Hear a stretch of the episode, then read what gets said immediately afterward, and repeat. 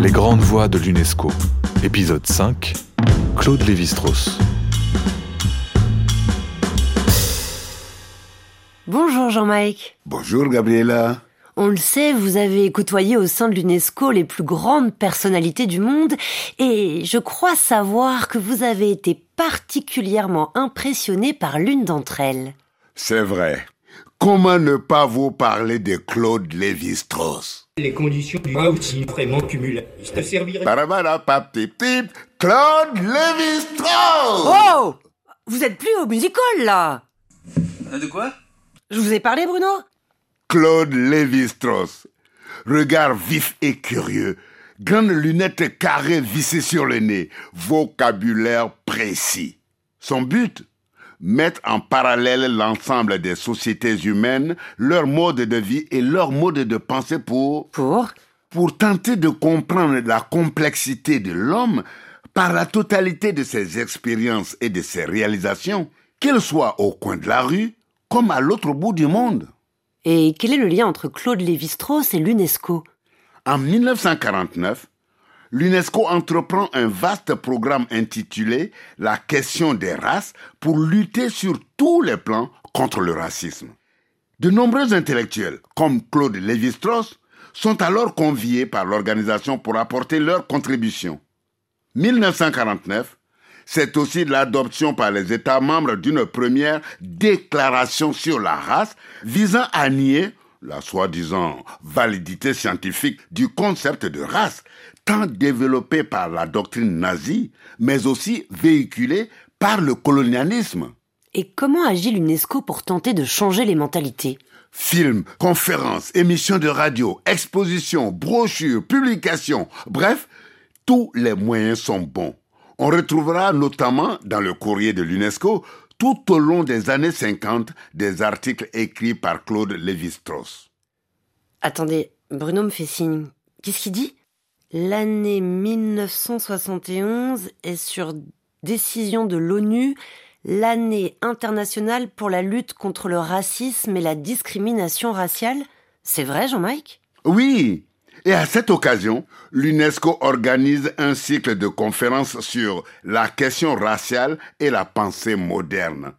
Claude Lévi-Strauss est invité à faire le discours d'ouverture.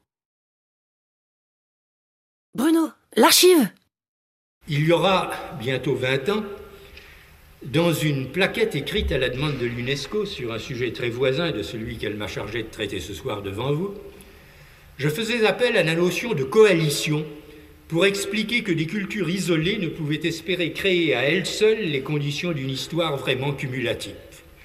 Il faut pour cela, disais-je, que des cultures diverses combinent volontairement ou involontairement leurs mises respectives et se donnent ainsi une meilleure chance de réaliser au grand jeu de l'histoire les séries longues qui permettent à celle-ci de progresser.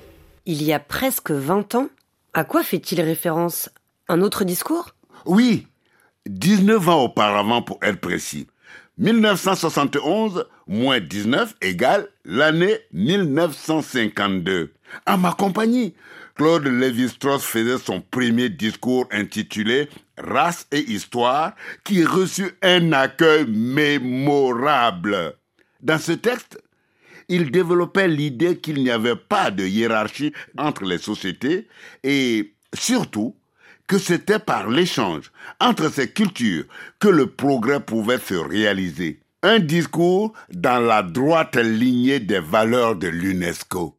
Son premier discours était donc une sorte de plaidoyer pour une collaboration des cultures? C'est ça. Et qu'en est-il du second, qu'il prononce en 1971 En 1971, son discours se nomme Race et culture. Et ce discours, c'est une continuité du premier. Entre ces deux allocutions, rappelons que 19 années se sont écoulées. 19 années durant lesquelles l'UNESCO met en place des programmes pour lutter contre le racisme. Rien n'indique que les préjugés raciaux diminuent, et les indications ne manquent pas pour suggérer qu'après de brèves accalmies locales, ils ressurgissent ailleurs avec une intensité accrue. D'où le besoin ressenti par l'UNESCO de reprendre périodiquement un combat dont l'issue apparaît pour le moins incertaine. Mais sommes-nous tellement sûrs que la forme raciale prise par l'intolérance résulte au premier chef des idées fausses que telle ou telle population entretiendrait sur la dépendance de l'évolution culturelle par rapport à l'évolution organique. Ces idées ne fournissent-elles pas simplement une couverture idéologique à des oppositions plus réelles, fondées sur la volonté d'asservissement et sur des rapports de force? Ce fut certainement le cas dans le passé, mais même en supposant que ces rapports de force s'atténuent, les différences raciales ne continueraient-elles pas à servir de prétexte à la difficulté croissante de vivre ensemble, inconsciemment ressentie par une humanité en proie à l'explosion démographique? Et qui, tels ces vers de farine qui s'empoisonnent à distance par les toxines qu'ils secrètent, bien avant que leur densité n'excède les ressources alimentaires dont ils disposent dans le sac qui les enferme, se mettraient à se haïr elles-mêmes parce qu'une prescience secrète l'avertit qu'elle devient trop nombreuse pour que chacun de ses membres puisse librement jouir de ces biens essentiels que sont l'espace libre, l'eau pure, l'air non pollué. Les préjugés raciaux ont atteint leur plus grande intensité vis-à-vis de groupes humains réduits par d'autres à un territoire trop étriqué, à une portion trop congrue des biens naturels pour que leur dignité n'en soit pas atteinte à leurs propres yeux comme à ceux de leurs puissants voisins. Les considérations qui précèdent ajoutent donc des raisons supplémentaires aux doutes que l'ethnologue peut éprouver sur son aptitude à trancher par lui-même et armer des seules ressources de sa discipline les problèmes posés par la lutte contre les préjugés raciaux. Depuis une quinzaine d'années, il prend davantage conscience que ces problèmes reflètent à l'échelle humaine un problème beaucoup plus vaste et dont la solution est encore plus urgente, celui des rapports entre l'homme et les autres espèces vivantes, et qu'il ne servirait à rien de prétendre le résoudre sur le premier plan si on ne s'attaquait aussi à lui sur l'autre, tant il est vrai que le respect que nous souhaitons obtenir de l'homme envers ses pareils n'est qu'un cas particulier du respect qu'il devrait ressentir pour toutes les formes de la vie, en isolant l'homme du reste de la création en définissant trop étroitement les limites qui l'en séparent. L'humanisme occidental, hérité de l'Antiquité et de la Renaissance, l'a privé d'un glacis protecteur. Et l'expérience du dernier et du présent siècle le prouve, l'a exposé sans défense suffisante à des assauts fomentés dans la place forte elle-même.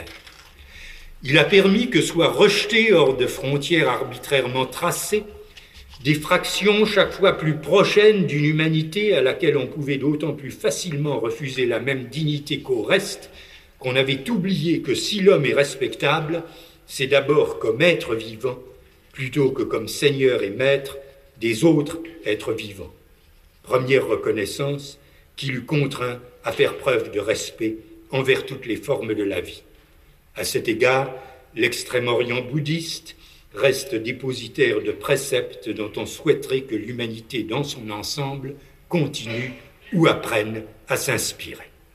Enfin, il est une dernière raison pour que l'ethnologue hésite, non pas certes à combattre les préjugés raciaux, car sa science a déjà puissamment contribué à cette lutte et elle continue et continuera encore de le faire, mais à croire, comme on l'y incite trop souvent, que la diffusion du savoir et le développement de la communication entre les hommes réussiront un jour à les faire vivre en bonne harmonie dans l'acceptation et le respect de leur diversité.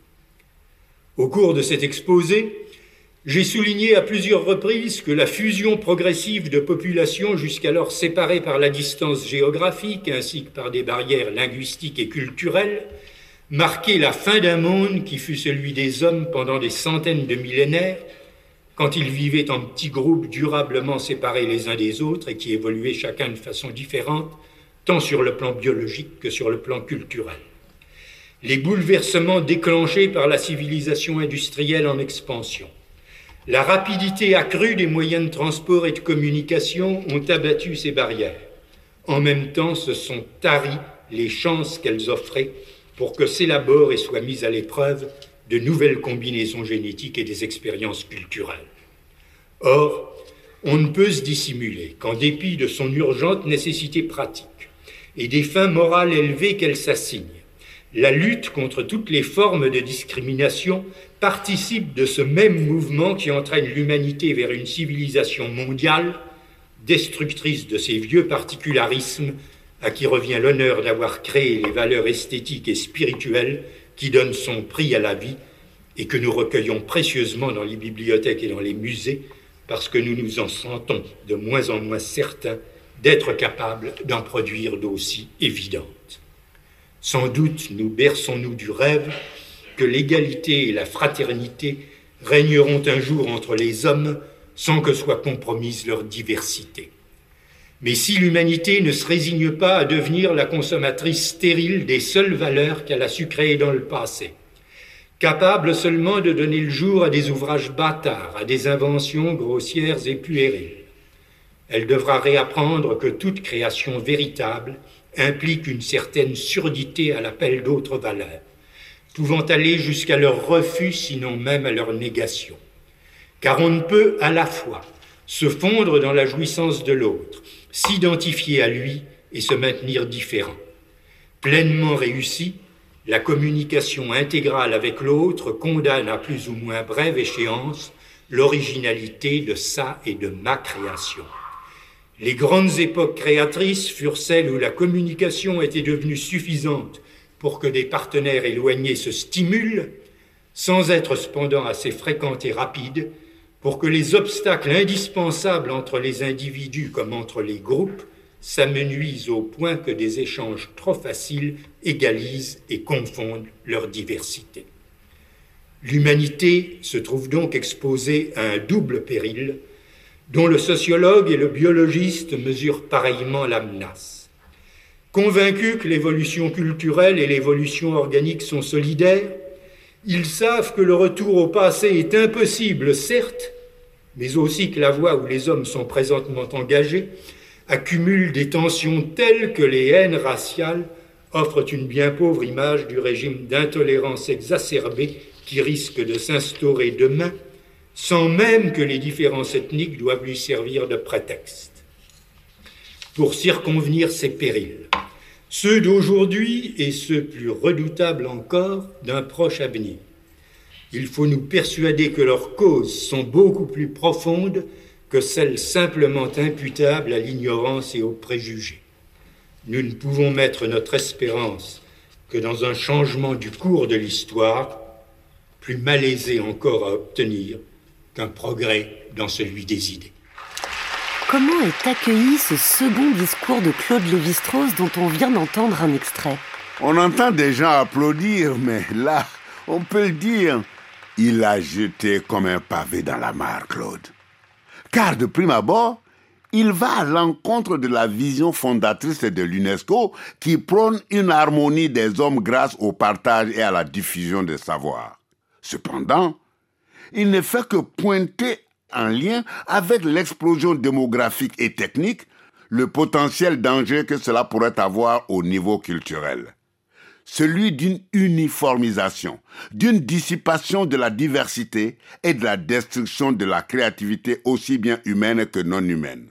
Donc, tout en prenant en compte la question du racisme, il aborde l'avenir de l'humanité et appelle à sauver la diversité culturelle. Claude Lévi-Strauss était-il un grand pessimiste?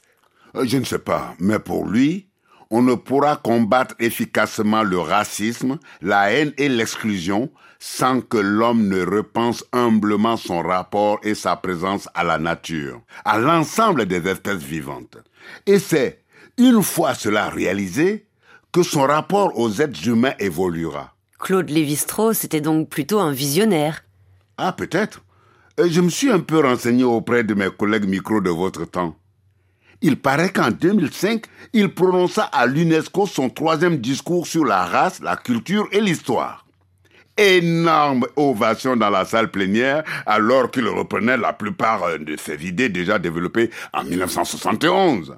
Ça s'explique sans doute par l'évolution de la politique de l'UNESCO, car, entre-temps, face à l'uniformisation liée à la mondialisation, la sauvegarde du patrimoine, donc la sauvegarde de la diversité culturelle, était devenue primordiale.